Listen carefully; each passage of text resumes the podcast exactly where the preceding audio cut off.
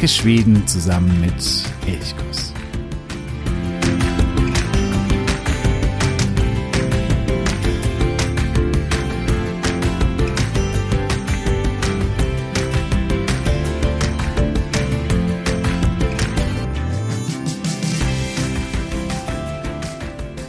Hey und herzlich willkommen zur mittlerweile 24. Folge von Elchkuss mein Name ist Jo und ich freue mich, dass du heute wieder dabei bist. Heute, wenn wir uns wieder mit Nils Holgersson auf die Reise durch Schweden machen.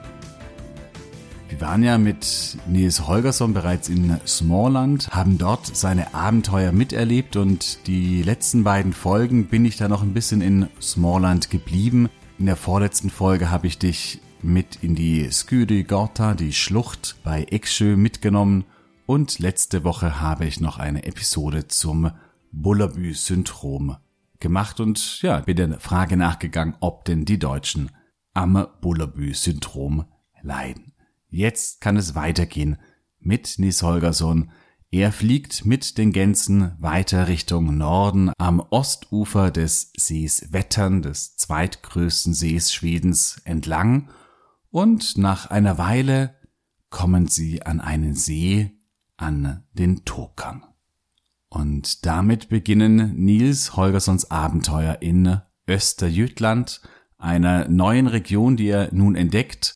Und das erste Abenteuer, das ereignet sich an diesem See, an diesem Tokern.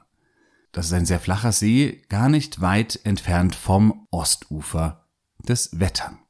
Er ist bis heute bekannt als Vogelsee.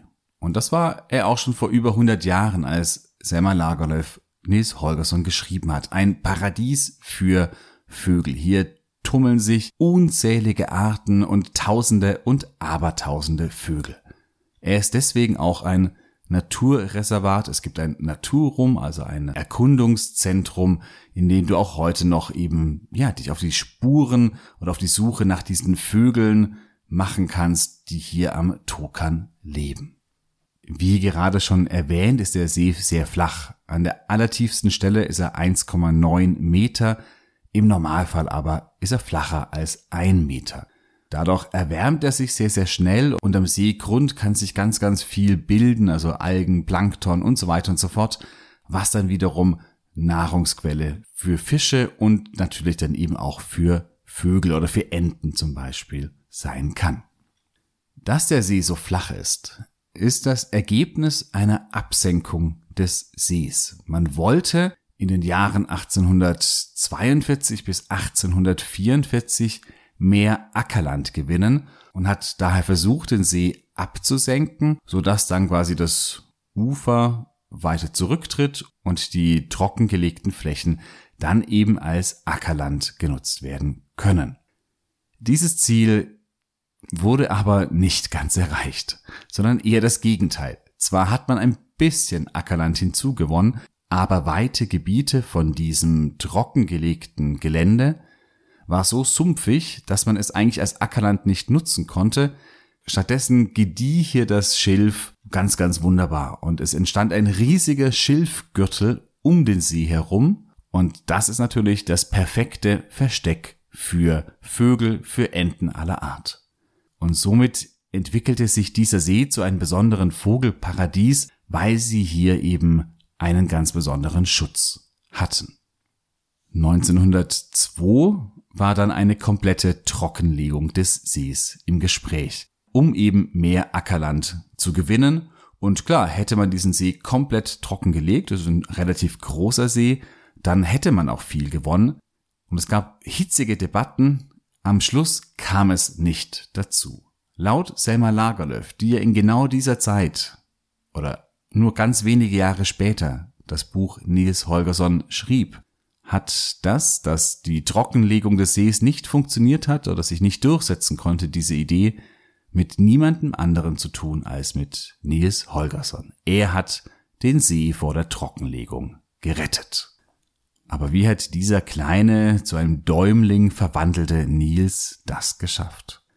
Dazu erzählt Selma Lagerlöf eine längere Geschichte von Jarro, einer Ente, die angeschossen wird unverletzt in das Haus von Bauern, die am Ufer des Tokern leben, gebracht wird. Dort wird die Ente Jarro gepflegt und geheilt und sie freundet sich währenddessen zum einen mit Pierre Ula an, das ist der kleine Sohn, der ist vielleicht irgendwie drei Jahre oder zwei oder drei Jahre alt, und auch mit dem Hund Cäsar an. Aber die Erwachsenen meinen es nicht unbedingt nur gut mit ihm. Er glaubt das zwar zunächst, aber dann muss er feststellen, als er wieder so einigermaßen hergestellt ist, bekommt er ja so eine Wegflugsperre um seine Flügel gelegt, dass er nicht wegfliegen kann und die Erwachsenen nehmen ihn mit an den See und ja, er dient als Lockvogel, dass andere Vögel angeflogen kommen, um nach ihm zu schauen, vielleicht ihm helfen zu wollen oder wie auch immer und ja, die Jäger diese anderen Vögel dann abschießen können. Nils Holgersson ist zu dieser Zeit eben dann schon am Tokern. Ihm gelingt es, Jarro diese Wegflugsperren abzunehmen, sodass Jarro entfliehen kann. Das ist der erste Teil. Jetzt geht es aber weiter mit der Sage, denn Per Ula, also dieser kleine Sohn, geht Jarro suchen. Er begibt sich auf einem ganz alten schon leckgeschlagenen Ruderboot auf den See. Das schiebt er irgendwie nach draußen. Er kann zwar nicht richtig rudern, aber er dümpelt da eben so ein bisschen rum. Aber dieses Boot fängt an zu sinken. Aber Peula wird gerettet von den Wildgänsen und von Jarro, die ihn auf, ja, so eine kleine Schilfinsel bringen. Und dort unterhalten und bespaßen sie ihn. Und ja, Pierre Uda verbringt eigentlich einen wunderschönen Tag zusammen mit Jarro und zusammen mit den Wildgänsen. Die Eltern suchen aber ihr kleines Kind verzweifelt und sie glauben dann schon, okay, Pierre Ula ist ertrunken und sehen das als Strafe Gottes an, weil sie am nächsten Tag für die Trockenlegung des Sees stimmen wollten, Sie hätten massiv davon profitiert, hätten sehr, sehr viel Ackerland gewonnen und jetzt glauben sie eben, dass das eine Strafe ist, dass sie gierig sind und immer mehr wollen und deswegen nun als Strafe dafür Per Ula von genau diesem See ihnen weggenommen wurde. Und sie beschließen, sie werden am nächsten Tag gegen die Trockenlegung stimmen. Per Ula taucht am Schluss wieder auf, lebendig, die Bauern sind glücklich, aber sie halten ihr Versprechen, sie stimmen gegen die Trockenlegung des Tokan. Und ja, wenn man Selma Lagerlöf glaubt, waren es Nils Holgersson, waren es die Wildgänse und war es die Ente Jarro, die den See vor dem Austrocknen bewahrt haben. Dieser See ist auch ja über 100 Jahre nach dem Erscheinen von Nils Holgerssons wunderbare Reise durch Schweden noch ein ganz tolles Ausflugsziel. Nicht nur für Vogelliebhaber oder Vogelbeobachter, für die natürlich ist es wahrscheinlich eines der Highlights. Aber ich finde auch so ist dieser See irgendwie ja schön angelegt, schön anzuschauen. Man kann bei Klänos, dort gibt es eben ein Naturum, sich zum einen über diesen See erkundigen und auch über die Trockenlegung erkundigen und von dort führen ganz, ganz viele Holzstege durch das Schilf, durch den Schilfgürtel am See entlang durch das breite Ufer und man kann hier viel beobachten, aber auch einfach schön spazieren gehen. Ja, das ist ein schöner Ort, der sich eben durchaus lohnt, gerade wenn man mal auf der Vorbeifahrt ist, dann einen kleinen Abstecher zum Tokern zu machen. Das lohnt sich. Nils Holgersson fliegt auf dem Rücken von Martin und zusammen mit den Wildgänsen nun weiter vom Tokern über Österjötland und er sieht unter sich den Jöta-Kanal, er sieht Vadstena, er sieht die Domkirche von Linköping, er sieht ganz viele kleine Dörfer, überall mit schönen Kirchen, mit weißen Kalksteinkirchen.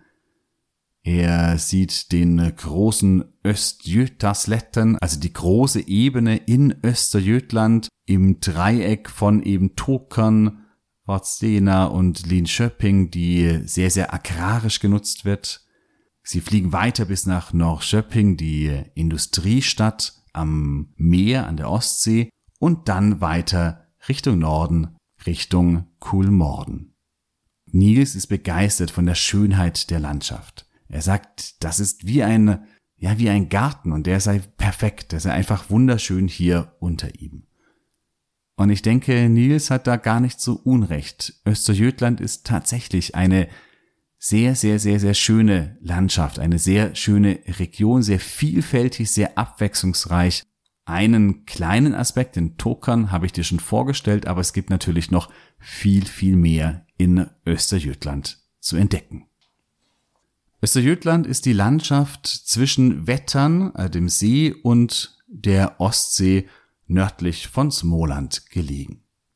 Diese Region ist schon seit vielen Jahrtausenden besiedelt. Man hat hier menschliche Funde aus den Jahren 7, 8000 vor Christus gefunden. Also das ist so die früheste Besiedlung eigentlich in Schweden, nachdem sich die Gletscher zurückgezogen haben, nach Norden zurückgezogen haben. Es gibt auch viele Hellristninger, also das sind diese Felszeichnungen, aus der Bronzezeit, zum Beispiel bei Himmelstalund in der Nähe von Norrköping.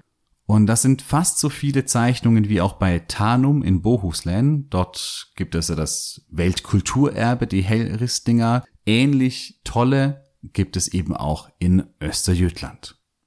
Im Mittelalter war Österjötland dann eine der ganz zentralen Regionen. Einige der großen Herrschergeschlechter des Mittelalters stammten aus Österjötland.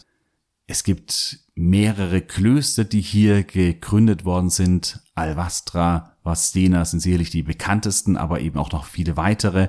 Und es entstanden einige Städte. Da ist vor allen Dingen Linköping zu nennen, was auch im, im Mittelalter ein, schon ein Zentrum war. Und eben heute ein paar kleinere Städte, die aber im Mittelalter auch wichtig waren, Henninge zum Beispiel, Vadstena, dann natürlich Norrköping als heute eine der größeren Städte, Mutala, Söderköping. Das sind alles schöne Städte, die sich lohnen, mal zumindest für einen Tag besucht zu werden. Die Landschaft von Österjötland ist sehr, sehr unterschiedlich. Man hat einerseits die Küste, die sehr zerklüftet ist mit langen Buchten, die schon fast so ein bisschen fjordähnlich sind. Bei Norrköping ist es der Broviken. Dann äh, weiter im Süden bei Söderköping gibt es eine lange Bucht. Das ist auch dort, wo der Göta-Kanal dann in die Ostsee mündet. Und nochmal ein bisschen weiter im Süden gibt es den Waldemarschwiken. Also sind alles drei große, tiefe Buchten.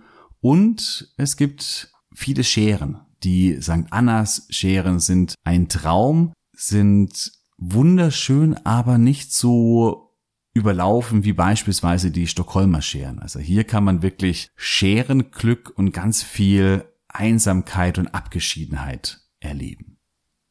Wenn man jetzt mal die Küste herausnimmt, ist Österjötland dreigeteilt.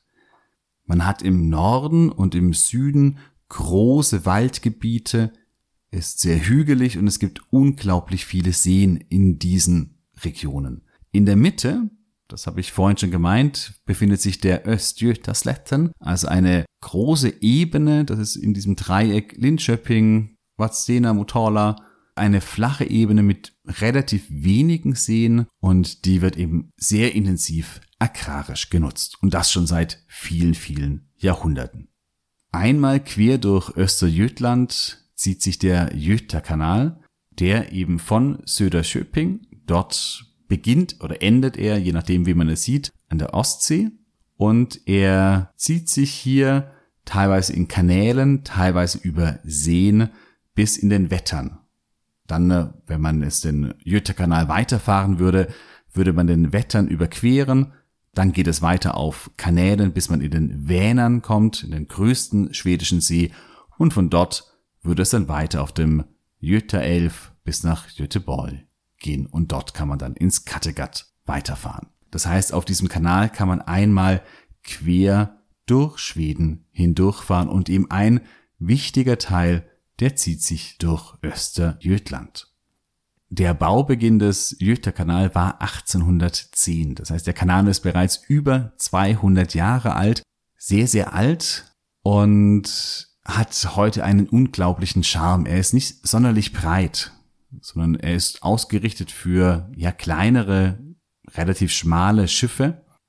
Und gerade in Österjötland muss der Kanal einige Höhenmeter überwinden. Und das macht er mit 37 Schleusen. Das heißt auch, wer auf dem Jüte-Kanal unterwegs ist, der braucht ein bisschen Geduld. Denn jedes Schleusen dauert natürlich ein bisschen, aber dadurch entsteht hier so ein, ja, so ein romantisches, nostalgisches Flair, wenn man eben in die Schleusen hineinfährt, wieder geschleust wird und manchmal nur wenige hundert Meter oder wenige Kilometer später kommt die nächste Schleuse und so fährt man eben mit dem Boot von einer Schleuse zur nächsten. Es gibt tolle Bootstouren, man kann nur einzelne Abschnitte fahren. Es gibt auch eine große Jütekanal-Tour mit der MS Juno zum Beispiel, wo man von Stockholm bis nach Göteborg fahren kann. Dieses Angebot habe ich dir in den Show Notes verlinkt. Der Jütekanal ist aber nicht nur zum Bootfahren wunderschön, sondern es gibt auch einen alten Treidelweg, wo man früher eben die Schiffe gezogen hat. Und dieser Treidelweg, der ist mittlerweile eben ein ja, Spazierweg oder ein Fahrradweg. Das heißt, man kann hier auch perfekt Radfahren, eine längere Radtour machen. Und es gibt eben an ganz vielen Stellen entlang des Jüterkanals urgemütliche Plätze, schöne Cafés, kleine gemütliche Städte. Man fährt eben dann auch immer wieder an Seen entlang, weil der Jüterkanal eben durch verschiedene Seen hindurchführt ja, und ich finde, das ist einfach etwas ganz, ganz Wunderschönes, dieser Jöta-Kanal, hier sich entlang des Jöta-Kanals auf dem Wasser oder eben an der Seite des Kanals fortzubewegen und so hier Österjötland zu entdecken. Neben dem äh, Jöta-Kanal als große Sehenswürdigkeit gibt es natürlich noch weitere sehenswerte Orte.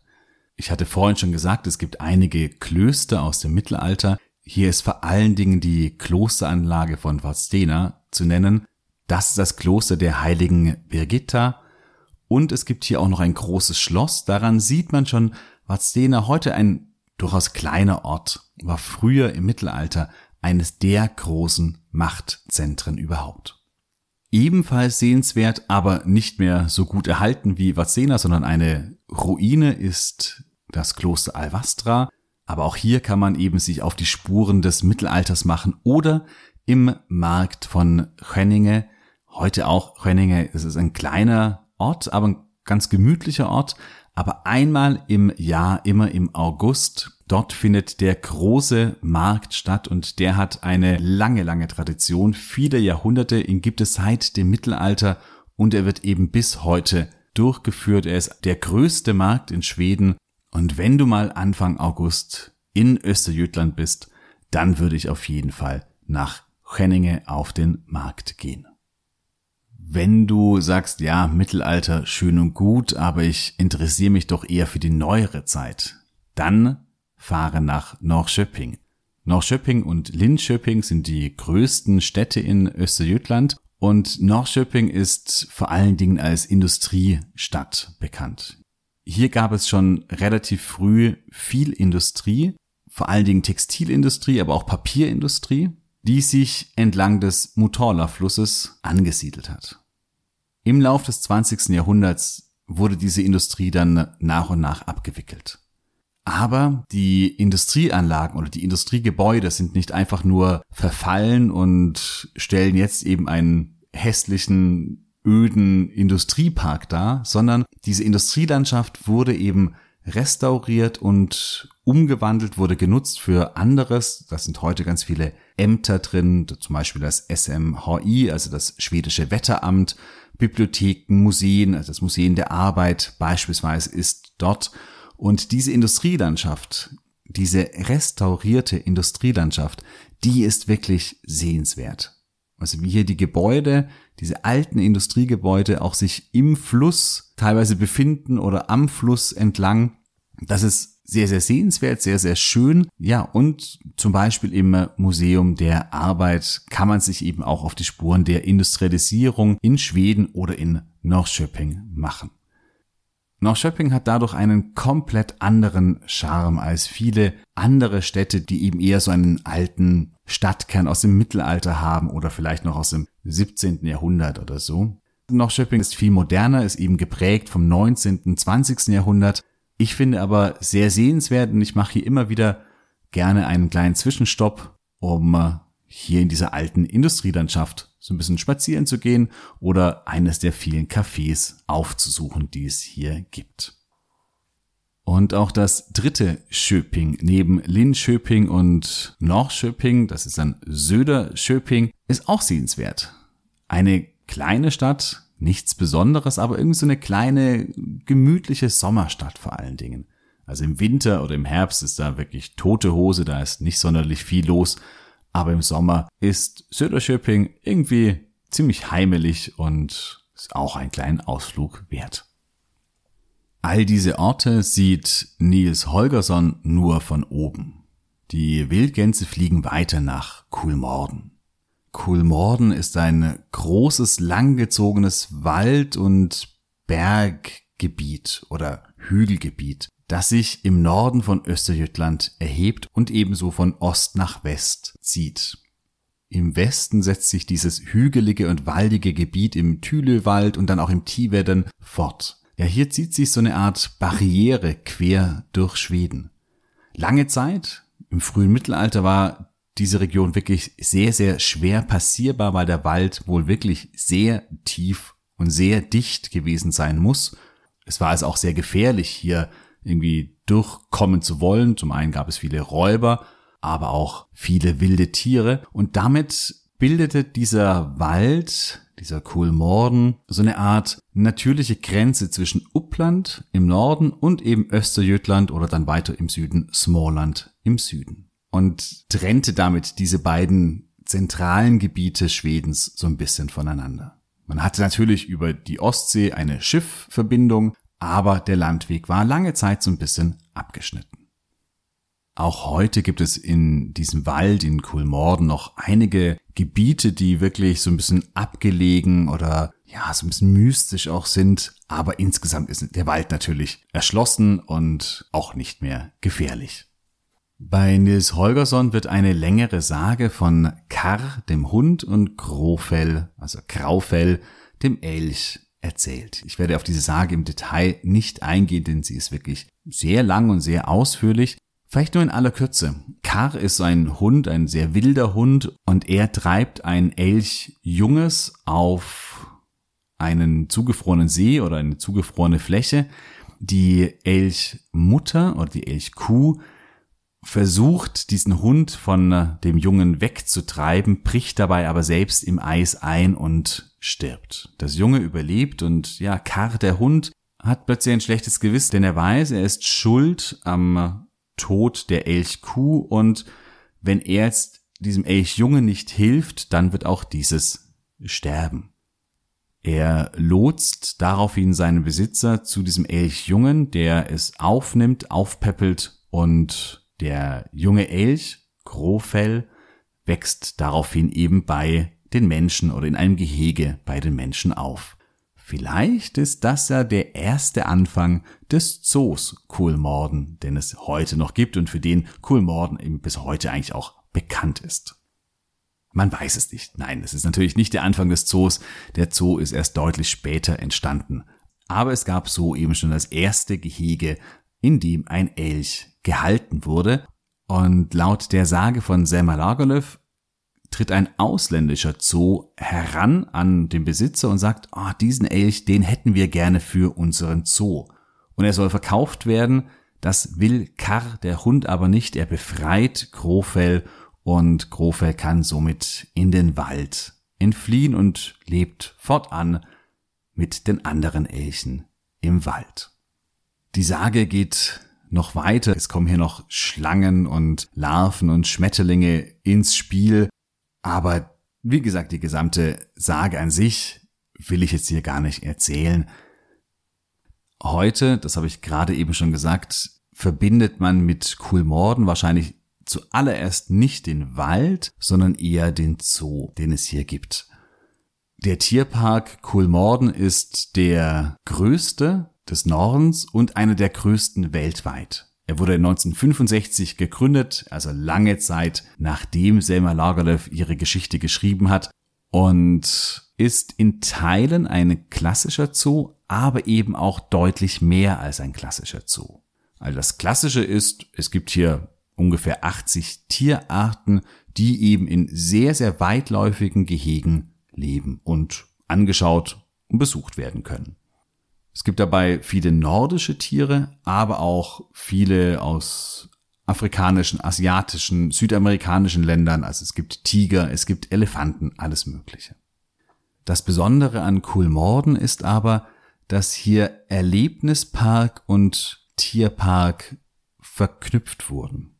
So führt zum Beispiel, und das finde ich wirklich ein Highlight, eine Seilbahn über viele Gehege, vor allem viele so Safari-Gehege, also wo dann eben afrikanische Tiere leben und man schwebt über diesen Tieren so hinweg und hat damit so ein bisschen anderen Einblick als in anderen Zoos, wo man immer nur am Rande steht und so ein bisschen Glück haben muss, ob da halt irgendwie mal ein Tier vielleicht in die Nähe kommt. Hier fährt man direkt über die Gehege drüber hinfort.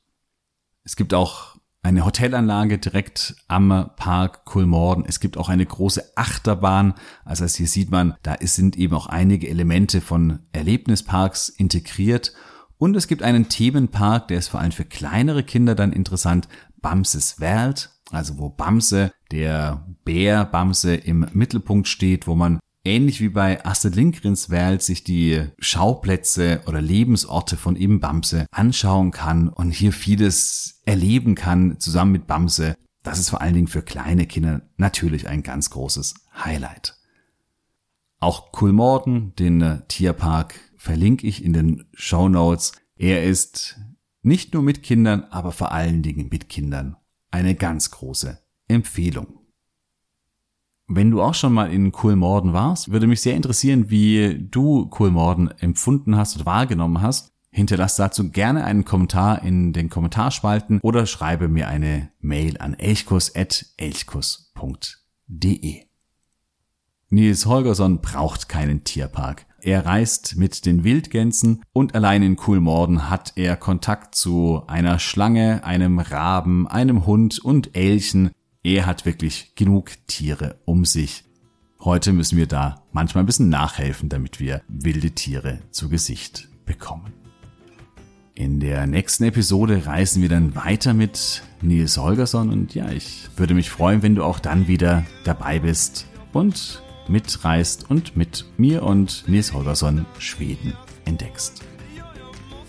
Bis dahin wünsche ich dir einen weiterhin schönen Sommer. Ha det så bra Vi høres.